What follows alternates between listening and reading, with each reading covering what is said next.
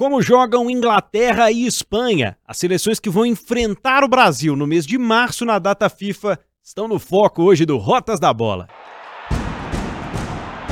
Tudo sobre futebol internacional. Rotas da Bola. Fala pessoal, bom dia, boa tarde, boa noite, boa madrugada, seja bem-vindo e bem-vinda. A gente está começando Rotas da Bola, esse é o podcast de futebol internacional aqui do nosso time de Tempo Esportes. Eu sou o Pedro Abílio. Hoje a gente está fechando o mês de fevereiro com o episódio 120 do nosso podcast e videocast. E olha só, em março a seleção brasileira vai ter muitas novidades, né? A primeira delas é o Dorival Júnior, que nos próximos dias vai convocar pela primeira vez a seleção do Brasil. E além disso, o Brasil vai voltar a fazer amistosos contra as seleções europeias, o que já não acontece há bastante tempo uma delas, uma adversária frequente, recorrente do Brasil nos anos 2010. Vamos falar por aqui sobre Inglaterra e Espanha. Comigo, o editor do Tempo Esportes, Fred Jota. Tudo bom, Fred? Tudo bom, Pedro. Até que enfim vai ter um amistoso bacana da seleção brasileira para acompanhar, né? É, eu tô assim, bom, até que enfim a seleção vai enfrentar as seleções europeias que têm sistematicamente eliminado a gente das Copas do Mundo desde 2006, mas fico pensando em ano passado, Marrocos, é, Nigéria, Senegal. Senegal.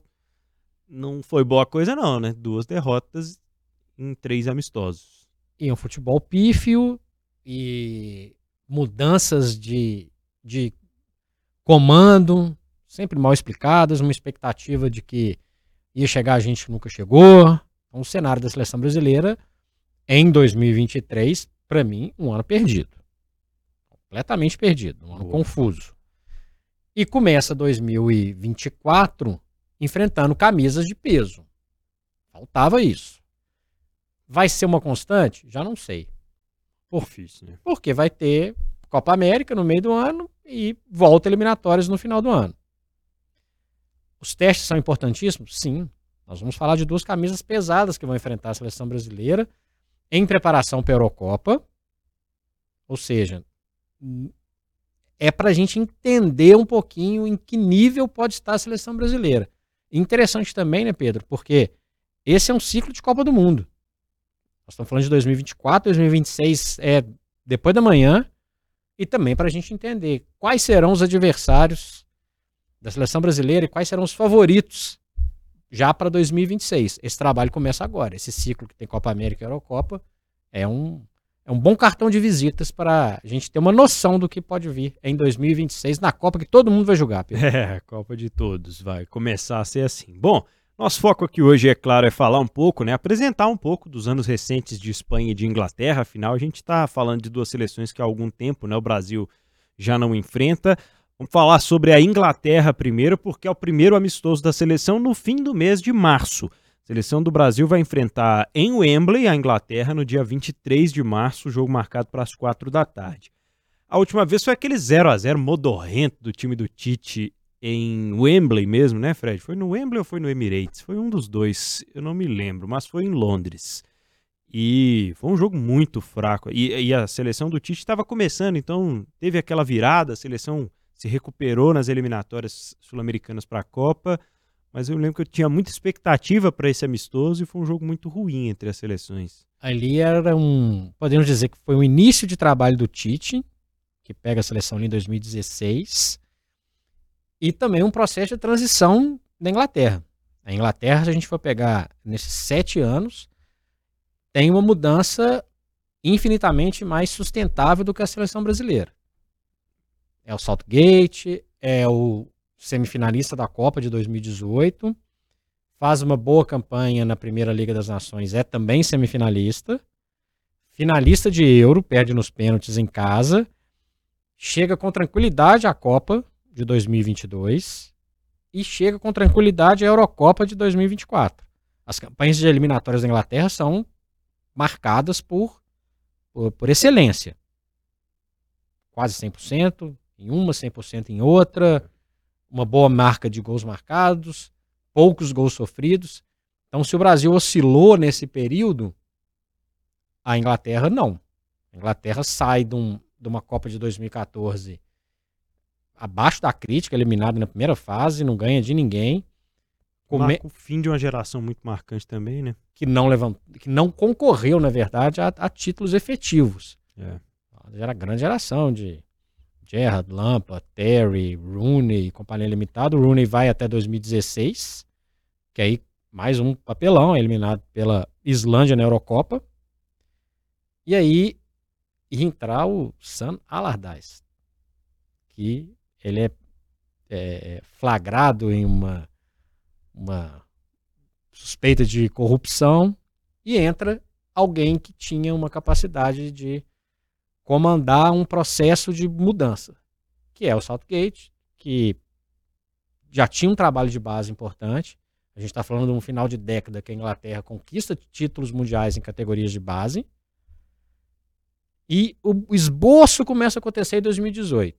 O time de 2024, que vai enfrentar o time do Dorival Júnior, é mais forte. Seleção que tem uma geração muito importante, jogadores consolidados, jovens jogadores, né, que prometem também para o próximo ciclo que a gente citou aqui no começo. Queria começar falando sobre o, justamente o Southgate, Fred, porque acho que apesar da boa campanha da Inglaterra nas eliminatórias para Euro, ficou muito marcada a relação dele com a eliminação da Inglaterra nas quartas de final na última Copa do Mundo no Catar. E a sensação é de que a qualquer momento ia dar ruim, ele ia cair, não estava conseguindo mais dar conta. Mas ele tem sido bancado na seleção inglesa e vai permanecendo, né? Ele é um técnico que conta com o apoio da FA, no sentido de ser alguém formado desde a base da FA. Os exemplos anteriores de técnicos da Inglaterra, Fábio Capello, Sven-Goran Eriksson, é, o próprio Samuel Allardyce, não dá nem para contar nesse, nesse nesse pacote. É, e tem uma turma aí, tem, tem nomes, os nomes prévios ao, ao, ao, ao Saltgate, não tinha essa relação que ele tinha de formação. E isso é extremamente importante para essa manutenção dele. Porque quando você pega a seleção da Inglaterra, que vai até acima do esperado em 2018, vai enfrenta a França ali em 2022 com uma possibilidade real de eliminar a França, mas o que, que faltou ali? Talvez faltou mexer em peças que é, não funcionaram, não funcionavam tão bem, mas eram peças de confiança do Southgate.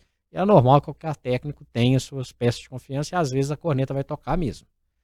A Inglaterra, ela mostra menos, mesmo em boa fase, menos do que o potencial dos seus jogadores é capaz. Essa que é a crítica principal ao trabalho do, do, Southgate, que cria uma casca maior e vê o, jogadores que eram muito novos na derrota nos pênaltis para a Itália na Eurocopa ou na Copa do Mundo 2022 mais maduros. E acho que isso também é um trunfo que ele tem. E jogadores que talvez não tivessem o destaque que era merecido ou era alcançável lá em 2021 na Eurocopa, hoje são jogadores estabilizados. Phil Foden, por exemplo, ele não, ele não era um titular na, em 2021. Ele não era um jogador que acima da média a ponto de não, esse é esse, esse é titular. Agora ele é. Declan Rice. Essa turma foi crescendo. Saca. O, o Kane mantém uma, uma, uma excelência. Mas ele, ele agora, o desafio do Southgate é qual? Poxa, esses caras todos cresceram. Já jogam juntos. né? O próprio Grealish. É, esses jogadores já estão juntos há um tempão. O Stones que faz funções diferentes no Manchester City também com muita qualidade. O Walker virou um, um trator pela, pela direita. Tem um ponto ou outro que dá para discutir. Qual que seria o, o goleiro titular? O Saltgate já tem a convicção dele. Eu não sei se é pode ser ideal. É, ele tem a capacidade de mexer no meio de campo com peças que são interessantíssimas. Ele tem o Bellingham no time. Pois é. Que né, não, era um, não era um cara lá em 2021, era outra história. O Calvin Phillips era, era titular daquela seleção, o Sterling era, era titular daquela seleção. Então, o que a gente vê historicamente na Inglaterra, que era um processo de mudança, às vezes, muito lento porque tinha poucas opções, hoje é bem diferente. Hoje tem opção que permite que, que, que ele possa convocar os jogadores, deixar alguns do lado de fora e fazer modificações no seu estilo de jogo. Então, esse é o desafio dele agora. A corneta vai tocar. Mas que Inglaterra que ele vai levar para a Eurocopa? Que, que jogo que a Inglaterra vai, vai mostrar? Só, né, nós nem citamos todos aqui, mas olha os jogadores que eu já citei aqui. Pois é, nós estamos falando de uma seleção que tem contra-ataque fortíssimo, que talvez tenha ainda em evolução o seu jogo com, com a bola, né? Eu acho que a seleção inglesa, ela, em alguns momentos, ela se transformou numa seleção de mais posse do que o adversário de forma constante, mas ela não é aquela seleção que tem o ímpeto ofensivo o tempo inteiro no jogo. Ela não, marca alto o tempo inteiro. A seleção na Inglaterra é uma seleção de, de bloco médio, mas que tem uma força de contra-ataque, acho que principalmente pelo perfil desses meio-campistas, né, de como eles se transformaram e transformaram também a seleção inglesa. Teve um, não dá para nem chamar tropeço, né, nesse meio tempo aí, que foi a campanha da, da Nations League, né, Fred? Da Liga das Nações, acaba rebaixada num grupo que era um time franco favorito, mas a sensação também que deu foi que a Inglaterra não estava dando muita bola para a Nations League àquela altura, né? Foco muito maior na, na Eurocopa, mas não justifica, né? Era um grupo que tinha Itália e Alemanha. Pois é. Já, né, já dava uma equiparada ali das forças. Tinha Hungria, grande surpresa. A Hungria começa a recuperar um pouco do, do futebol perdido no passado, mas não a ponto de causar um estrago desse porte. Então é um vexame. É um vexame. A Liga das Nações não era o Copa, mas é um torneio importante. Por outro lado, quando voltar a, a Liga das Nações num bloco B, ele também vai poder ter a possibilidade, ele ou, ou outro, né? É, de conseguir, de repente, mexer com peças que ele não vai conseguir mexer nessa temporada. Ou até a Eurocopa. Não era, não era prioridade, mas não precisava fazer o que fez. Não era para ficar em último lugar. Está num nível de competitividade e de entrosamento acima da Alemanha e da Itália. E, obviamente, tecnicamente, é melhor do que a Hungria. Hungria né? é. Então, uma decepção aí. Seleção inglesa que muitos tempos, né, a gente observa a influência que tem o extracampo no time em si, né? E sempre se discutiu muito, acho que principalmente dessa última geração, geração que a gente falou, é, dos anos 2000, a primeira dos anos 2000 talvez, com relação à rivalidade que eles tinham na Premier League e entre os clubes, afetar de alguma forma a relação entre eles para que formassem um time com a seleção inglesa, né? E historicamente a gente tem visto, né, algumas questões extra-campo chamarem muita atenção na Inglaterra caso do Sterling, o, o, caso do Ivan Toney antes da Copa do Mundo, né, atacante do Brentford envolvido com questão de aposta, acabou ficando fora do Mundial. Aí a gente vai pegar agora o Rashford vive um momento conturbado extra-campo no Manchester United que possivelmente pode afetar, né, a quantidade de minutos que ele vai ter em campo. E terminamos o 2023 da seleção inglesa com o mesmo discurso pró-Maguire do Southgate que quase ninguém já consegue defender mais, né? Que ele insiste, o Maguire tem uma evolução no início da temporada no Manchester United, mas nada que justifique, né, essa essa defesa toda em relação a mantê-lo como titular da seleção inglesa e às vezes até como capitão da seleção inglesa, né, Fred? Tem o caso Maguire é um caso assim, ele é o pior jogador da seleção? Não. É, ele não tem acho. uma boa média. Ele fez temporadas pífias no Manchester United que, que transformaram ele num personagem. Ele não é o pior zagueiro de todos. Acho que é um cara importante pro grupo, pro grupo, mas não um cara para ser para ser titular. Ele pode ser bem ele pode ser melhor aproveitado. Beleza, leva ele pro elenco. Jogador de confiança é algo mais uma da, da, da mais um tom de corneta que toca, né? O Henderson sai do Liverpool, jogador já rodado, vai jogar na Arábia Saudita, ele continua sendo convocado. E agora o Southgate já foi ver a estreia dele no Ajax. É um jogador de confiança. Que Henderson é esse? Ele já não é mais o capitão do Liverpool. Ele é um jogador que já passou parte da, da temporada jogando no futebol de, de nível inferior. E é, a Eredivisie também não está no nível da Premier League. É espaço para ele? Tem espaço para ele? No elenco, ok. Não vejo problema ter um jogador mais experiente, rodado, líder. Mas no time titular? Você apostaria no Calvin Phillips, trocando o City pelo Ham, ou no Henderson? Difícil para os dois. Porque uma das questões que eu gostaria de discutir quando a gente for entrar aqui de fato no, no como joga, né, no, no, time da Inglaterra em si, é a utilização do Arnold no meio-campo, né? Porque ele termina 2023 usando o Arnold mais como um meio-campista, às vezes até ali do lado do, Declan Rice. Camisa sem, 10. Sem entender muito o que estava acontecendo, eu fiquei, mas entendi que é um mecanismo, funciona e poupa o, o Southgate de ter o tempo inteiro que escolher entre o Walker e o, o Arnold, né?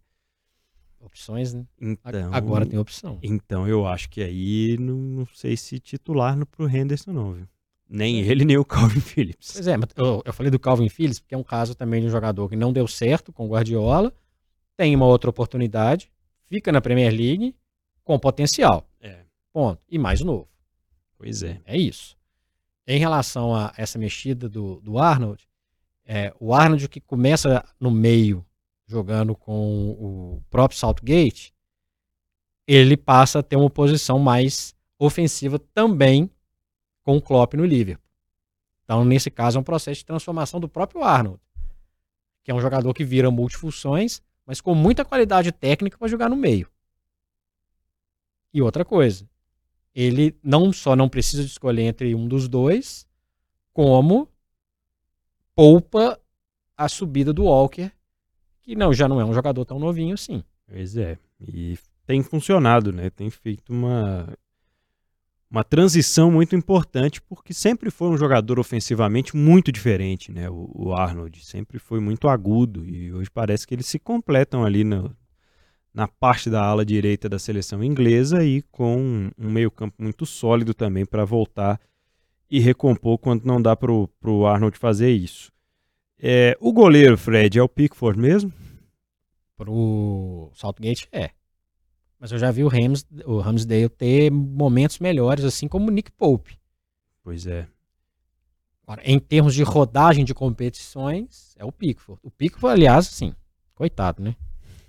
O cara é bombardeado no Everton. Tem grandes atuações, mesmo em derrotas. É um jogador que é testado o tempo inteiro. O tempo inteiro. Mas ele, na minha avaliação, ele oscila. É, eu também acho tecnicamente, até porque é, é um goleiro rodado, é um goleiro testado.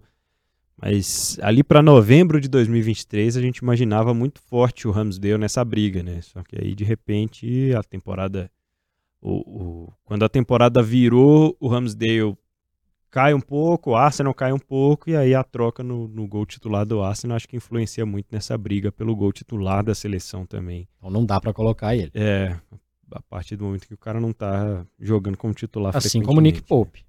É. Que também passa de um momento muito importante e sai um pouquinho da vitrine. Bom, a seleção brasileira vai ter muita dificuldade de toda forma, porque a Inglaterra sempre teve defesas sólidas, né, Fred? Bons jogadores defensivos criados é, nas categorias de base dos seus clubes. O Stones é um defensor muito diferente, né? Para mim é um jogador muito acima da média. Ele pode ser o defensor zagueiro, ele pode ser um volante, ele é um jogador importante para saída, jogador alto, forte, de boa impulsão, é um jogador muito gabaritado, com muitas variações.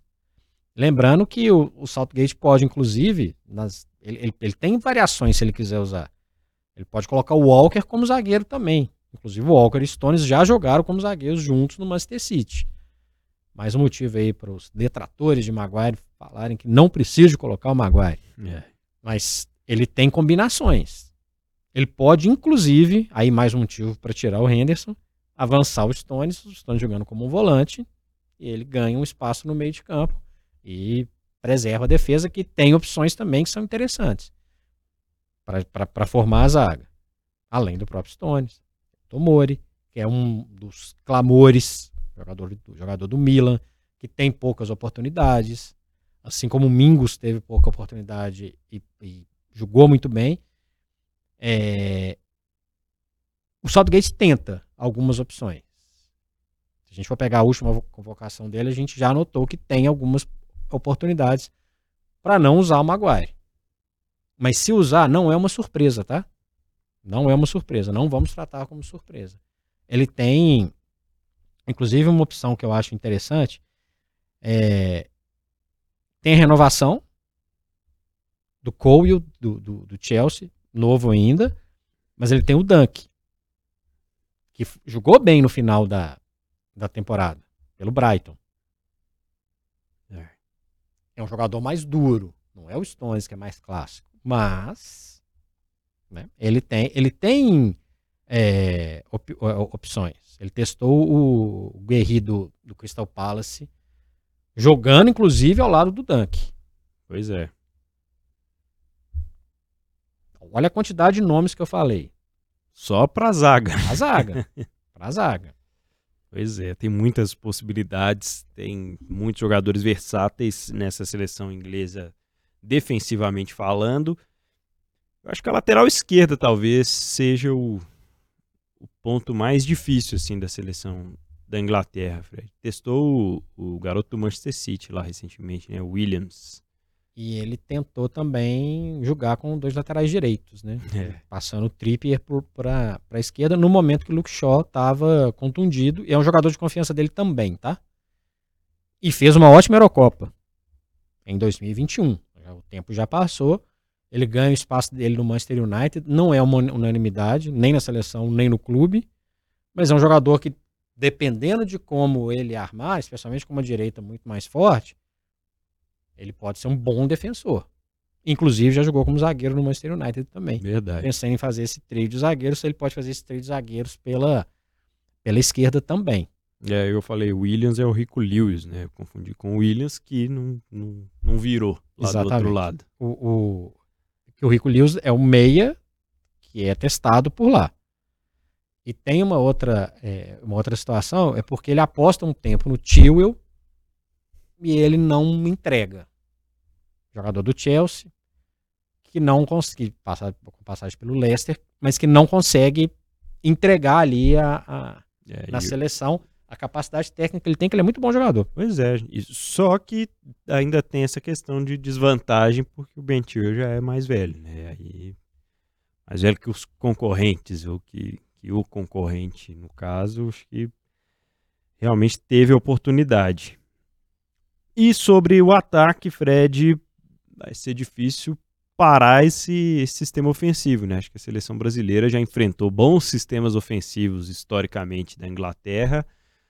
Eles têm muito talento individual no momento em que a gente não tem tanta segurança assim defensiva no Brasil.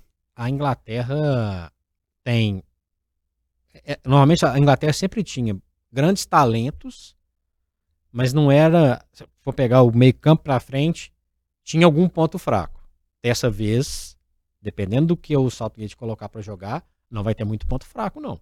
Você tem o Declan Rice, você tem o Bellingham, você tem o Phil Foden, você tem o Saka. Tô fazendo aqui sem fazer muita força. Harry Kane e Grealish.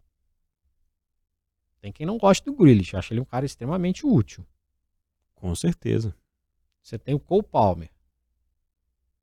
Você tem o Watkins. Você tem jogado, você tem opções. É. Callum Wilson, um jogador que pode entrar e, e, e é bom jogador de área. Considerando o Rashford, né? O, o Rashford, eu tô colocando ele num, num ótimo jogador. No momento ele tá na segunda prateleira. Pois é. Faz uma temporada abaixo do que ele, ele poderia fazer. Lembrando que ele pode colocar no meio de campo ainda o Arnold, que nós começamos. Ele pode colocar o Madison, que fez, faz uma temporada fez um início de temporada brilhante no, no, no Tottenham. É, ele tem jogadores num nível um pouco abaixo, Owen, por exemplo, mas são jogadores voluntariosos.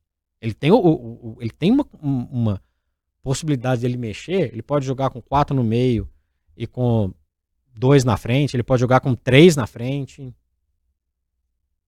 É, é, ele tem uma, uma possibilidade enorme. Lembrando que se ele quiser é,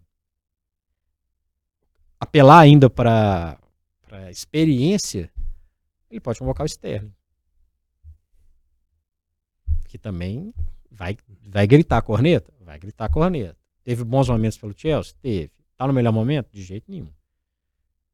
Mas tá lá. É jogador opção, experiente. Né? É jogador experiente, jogador de competição grande. Não é totalmente descartável. Completamente acostumado, né, com esses momentos de enfrentar as grandes seleções, como a, a seleção brasileira que vai jogar em Wembley. E sem falar, né? Você citou ele como opção de lateral, Rico Lewis, e aos poucos o Guardiola vai soltando jogadores lá. Klopp também. Pois é. não é a hora deles ainda não, mas o Rico Lewis já, mas tem muita gente para aparecer.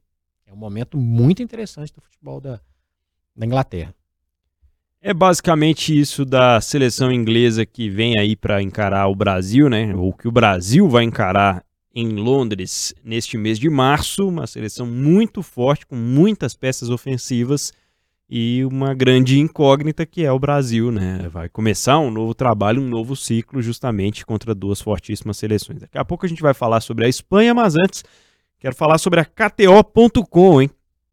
KTO.com para você que acompanha o Rotas da Bola, tem cupom de O Tempo, mas quero falar sobre as competições que estão lá na KTO.com. Né? Você vai com certeza conseguir palpitar lá em março sobre esses amistosos, mas estão rolando aí, né? Época decisiva nos estaduais, pré-libertadores, muito mais rolando também, além do mata-mata da Champions League. Você pode acompanhar e se divertir brincando com a KTO, Fred. Exatamente. Lembrando que você tem muitas maneiras de aproveitar o esporte e divertir, sempre brincando de um jeito responsável, viu, Pedro? Você vai fazer aposta nesses jogos aí? Eu vou. Vou apostar em escanteios. Ah, então tá Se você tem mais de 18 anos, entra lá na KTO.com, faça o seu cadastro, porque lá a diversão acontece. Cupom O Tempo, tudo junto para ganhar 20% de bônus no primeiro palpite. Vamos fechar a seleção inglesa como assunto do Rotas, mostrando aqui a bela camisa disputada. É, que disputou o Mundial do Catar, não é isso, Fred? Exatamente. Essa camisa titular, que a Inglaterra foi eliminada né, pela, pela França nas quartas de final da Copa de 2022. Foi o, o jogo que o Mbappé menos jogou, viu, Pedro? Anularam o Mbappé? Foi. Uma boa apresentação defensiva da Inglaterra, que tá doida para acabar com os anos de dor, né? Tão famosos em músicas inglesas estrelinha solitária aí, a turma tá sentindo um peso danado. Não sei se isso vai mudar na Eurocopa. Uma Eurocopa é uma Copa para essa geração mostrar. Vem aí, vem aí com a seleção inglesa no terceiro lugar do ranking da FIFA, né? Uma das grandes seleções dos últimos anos. A seleção espanhola, o Brasil joga contra três dias depois de enfrentar a Inglaterra. O jogo vai ser em Madrid, foi anunciado ainda no meio do ano passado, em meio aos escândalos do Vinícius Júnior e os casos em que ele sofreu atos racistas no futebol espanhol. Esse é um amistoso que tem também essa conotação social e essa importância, né? Uma mesma pele é o lema que querem deixar como legado as seleções de Espanha e Brasil. Sabemos que há muito de questões políticas nisso também, né?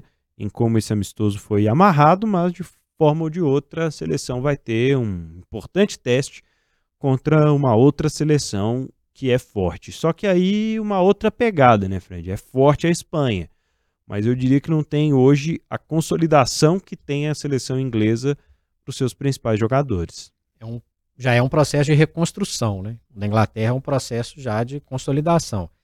A Espanha começa a Copa do Mundo 2022 e, e a gente imaginava que a Espanha ia voar. Começa com goleada, um jogo agradável de ver, e termina num jogo feio contra Marrocos, é. demissão do Luiz Henrique. E se a gente conhece, se a gente, eu digo, se o público conhece muito quem é quem na seleção da Inglaterra, são jogadores que são top em seus clubes, são jogadores que a gente está acostumado a ver todo final de semana se destacando. Quem não está acostumado ao dia a dia de La Liga vai assustar. vai assustar.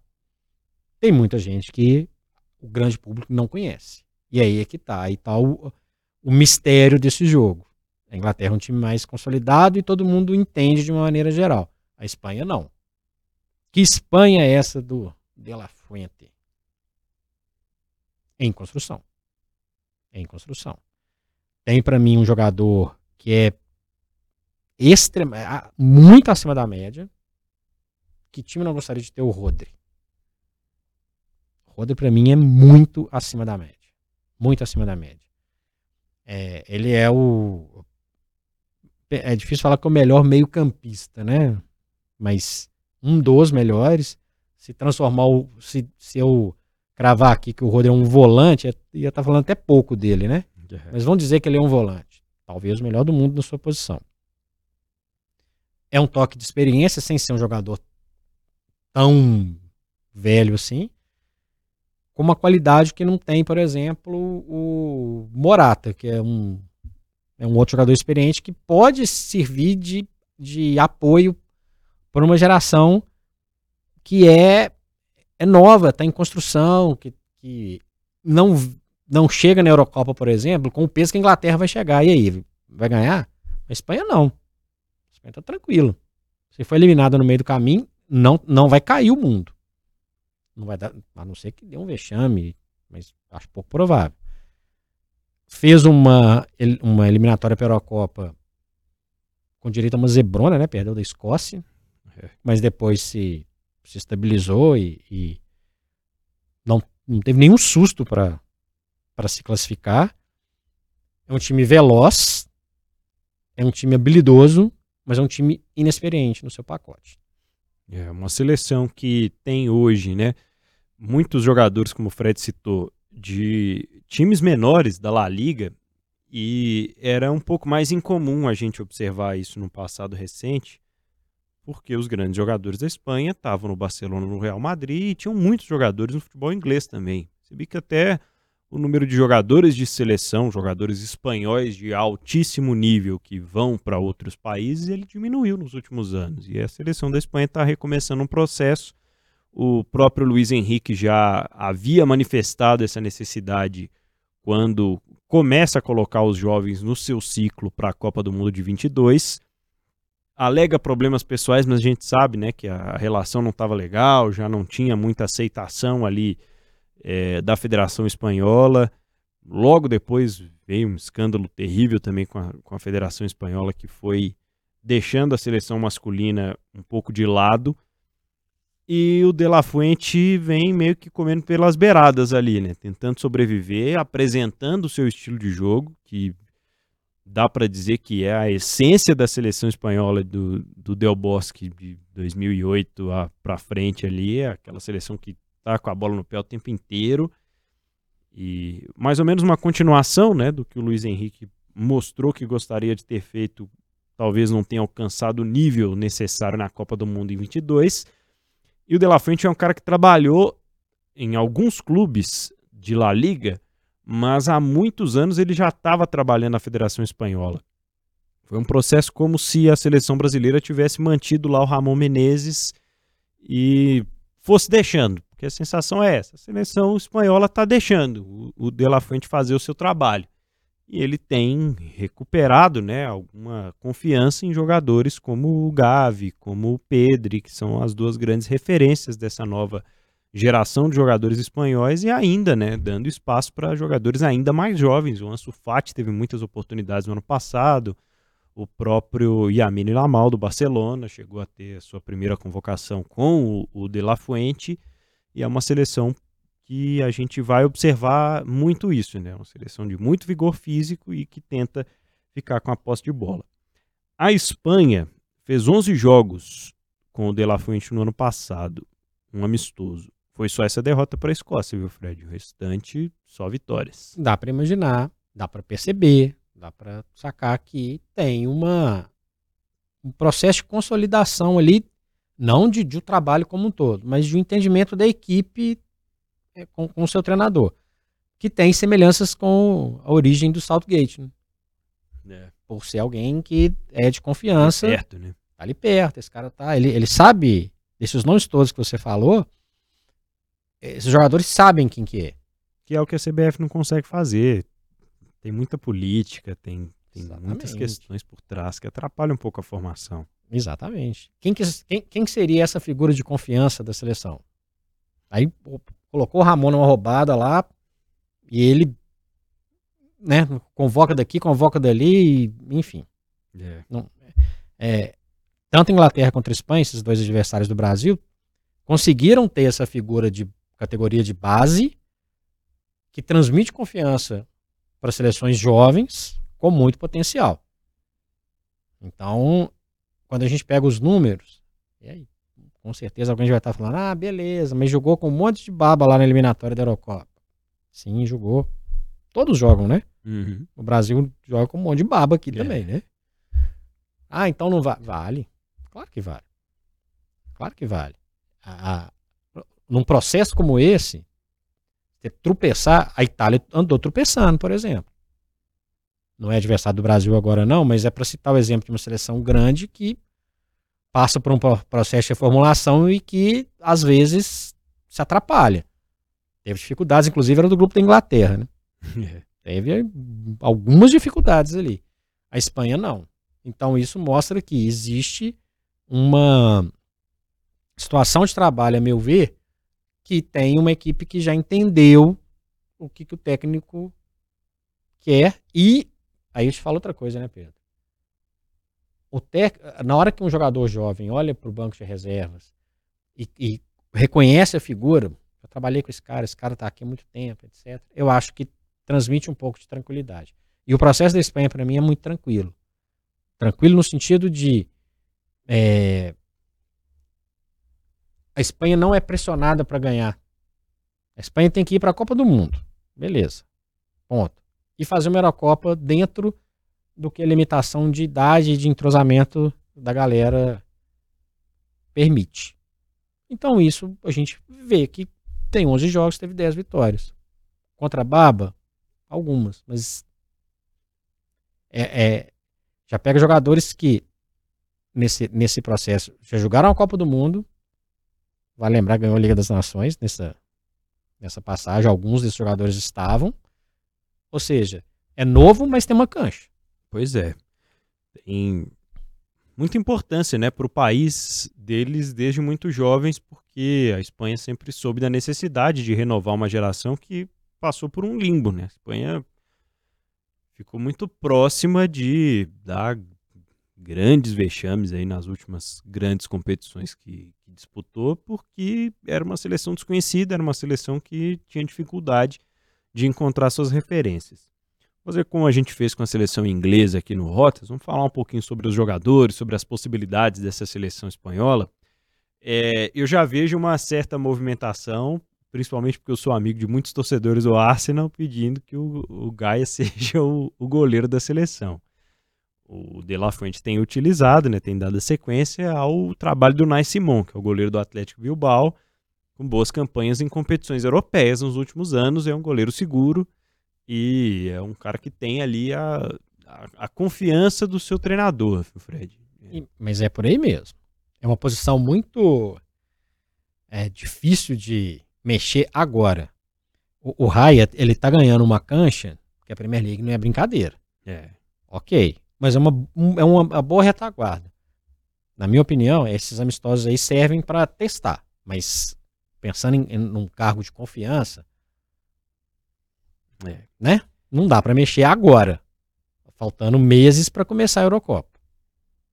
Bom, é, a seleção tem nomes como o Carvajal e o Laporte na defesa, mas tem também o zagueiro o Lenormand e o Fran Garcia, que são jogadores de La Liga, jogadores que, como nesse perfil que o Fred falou. Se a gente citou o Stones como grande referência defensiva dessa seleção inglesa, acho que dá para dizer que a seleção espanhola tem na segurança né, do, do Laporte com a experiência do Carvajal, a sua segurança para manter esses outros jogadores que são de equipes menores, né, Fred?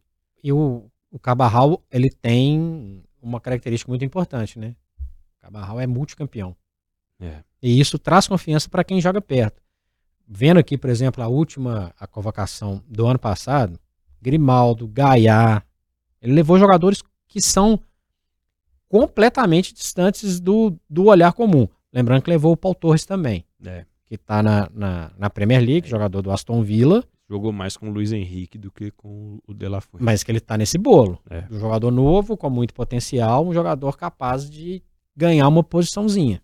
Eu não gosto muito do Carvajal, viu, Fred? Preciso ser sincero aqui nesse podcast. Limitadíssimo em relação a, a questões técnicas, mas ele é um jogador de grupo, jogador de elenco, um jogador que ele não vai decepcionar. Ele não vai, ele é o nota 6. É. E ele não tem muita op- opção, mas ele é um jogador de confiança. Olha, quer contar quantas Champions League que ele tem? Não. Pois é. E isso é importante. Mas ele é um jogador comum, é um jogador normal, um jogador de confiança. Você não está equivocado. Mas você, você tem uma outra sugestão para posição? Não, não. Então eu, segue o baile. Eu acho que é o. é, eu acho que é o, é o que tem. É um bom jogador. Não à toa até hoje está onde está. Mas essa limitação técnica, às vezes, que, que incomoda um pouco. Bom, no meio campo, o Rodri é a grande referência. E desde o ano passado, quando gravamos aqui no Rotas o episódio especial sobre o Girona, eu tenho olhado de forma muito especial para o Alex Garcia. Ele é um jogador de ligação, um segundo volante que tem havido também um certo clamor, né, por mais oportunidades para ele. Já foi convocado, mas não é de fato titular da seleção espanhola. Só que o Gavi está machucado, né, e só volta no meio do ano. A expectativa é de um período maior para se recuperar da lesão no joelho. E aí abre um espaço, um buraco ali no meio campo, porque a seleção espanhola perde uma das suas referências técnicas sem ele. Por outro lado, o Pedro que fechou o ano com uma lesão tem voltado, né? Voltou aos jogos do Barcelona agora do fim de janeiro para fevereiro e bem provavelmente vai ser convocado e utilizado contra a seleção brasileira. Possivelmente como titular. Pois é. Imaginaram a quantidade de opções que ele tem. É, lembrando que o Garcia já foi convocado no, no ano passado, ou seja, pode ser que ele tenha mais oportunidades. E aí, esses jogadores todos que a gente está falando, e é interessante a gente cravar isso, por mais, que se- por mais sejam nomes que não são tão conhecidos assim, ou você vai, quem sabe aí do Zubimendi, né, do Merino, do Fabian Ruiz, são jogadores desconhecidos do grande público. É o que eu tô batendo essa tecla desde que a gente começou a falar da- da seleção da Espanha. O que, se a, se a- se a turma não conhece, Pedro, sabe como conhecer? Vendo eles jogarem. E quando eles, eles se agrupam, é uma seleção de toque. Vai, vai mudar um nome aqui e um nome ali. Mas é uma seleção de toque. Bom, e de toque em toque, esse tic-tac da Espanha vai chegar uma hora lá na frente e vai encontrar o Morata, Fred. Também não precisa, né? Mas tudo bem. Eu te confesso assim, ok, é o melhor que, que temos no momento, mas se você for comparar com o auge técnico do Diego Costa e antes do El Ninho Torres, acho que o Morata tá bem abaixo, Se quiser lembrar do Davi Villa também, fica à vontade. com certeza. É, ele tá no pacote do Cabarral. Experiente, rodado, não, se- não se assusta com a pressão. Vale pro Asensio também. Joga lá no Paris Saint-Germain. É, ele tem o Ferran Torres como uma opção de um jogador novo, mas já com uma certa cancha. Mas, assim, a tendência, tanto para lateral direito quanto para essa posição do, do Morata, pensando para o futuro, é esses caras darem uma base para esses meninos encorparem e, ok, segue o jogo. O que, que você falou? O que a gente conversou do Cabarral, tirando a quantidade de título, vale pro, pro Morata, que também tem, tem umas tacinhas em casa, né? Tem. Não é a mesma quantidade. É... E o Joselu, Do nada reapareceu no Real Madrid. né? Assim, também é um jogador que não tá no nível técnico para concorrer ali com, com essa moçada que tá chegando, né? né? É, tem o Nico Williams, tem, tem jogadores diferentes, Pedro. E a Mal a gente citou, tem o Yazabal, jogadores com potencial. Então, quando a gente fala do Joselu ou Joselo, já vi, já vi pronúncias diferentes, e Ascenso e Morata, é, uma, é, é, a, é a Espanha da transição. A Espanha mais pesada, a Espanha com dificuldade para fazer a bola chegar no ataque. Quando a gente fala essa quantidade de nomes todos, você falou do Ansu Fati também. Muda de figura. O Fati está tendo experiência de Premier League. O jogo dele, que já é um jogo tradicionalmente mais rápido, agora é mais rápido ainda. Então eu acho que esses jogadores que a gente fez careta aqui, quem está vendo a gente no videocast, e quem né, franziu a testa, porque são jogadores de um nível e de uma velocidade um pouco abaixo dessa de grande parte da geração talentosa que o Lafuente tem pra, é, nas mãos para trabalhar.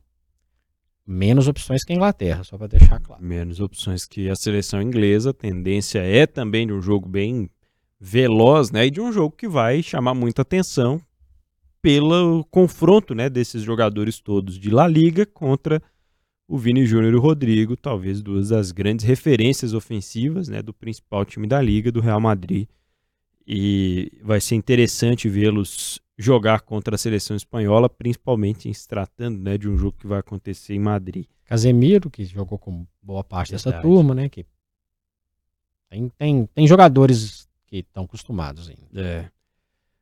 é. Última vez foi em 2013, né? Lá na final da Copa das Confederações, aquele gol do Fred chiando e entrando com a bola e tudo no Maracanã. Desde então, o Brasil não enfrentou mais a Espanha. Pois é, 11 anos e esse jogo aí enganou muita gente.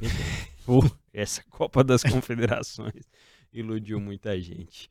Deixe nos comentários do youtube.com barra o tempo o que, é que você acha que vai dar Brasil Espanha, Brasil Inglaterra. E antes da gente fechar, vamos mostrar aqui a camisa da Espanha, que eu me arrisco a dizer, Fred, num off-topic aqui do Rotas da Bola, você é um colecionador de camisas, muita gente sabe disso, e eu acho que antigamente as seleções trocavam menos de camisa do que hoje em dia, não?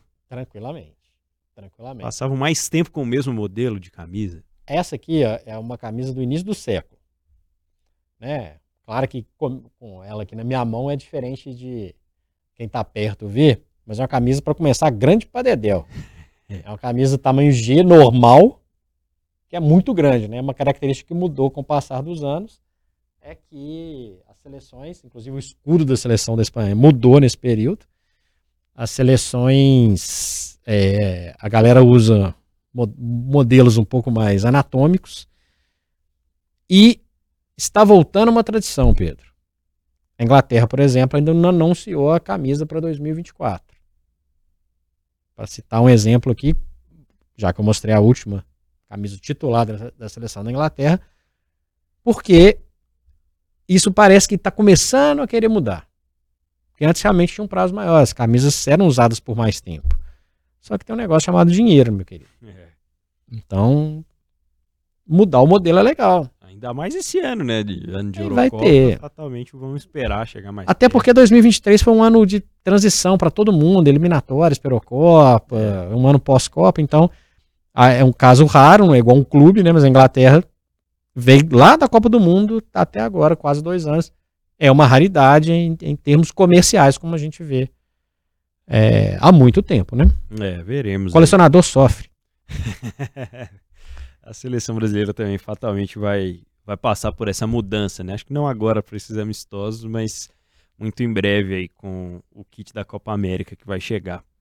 Bom, é isso. Rotas da Bola de número 120. Deixa o seu comentário nas nossas multiplataformas. Eu sou Pedro Abílio. Eu sou o Fred Jota. O podcast Rota da Bola, Rotas da Bola, assim como o videocast, você pode acompanhar no portal Tempo. Aliás, você vai lá, clica no nosso novo canal do YouTube, completamente dedicado ao esporte, youtube.com.br Tempo Esportes. E o podcast você pode escutar aí no seu tocador preferido, Pedro Abílio. Até mais, pessoal.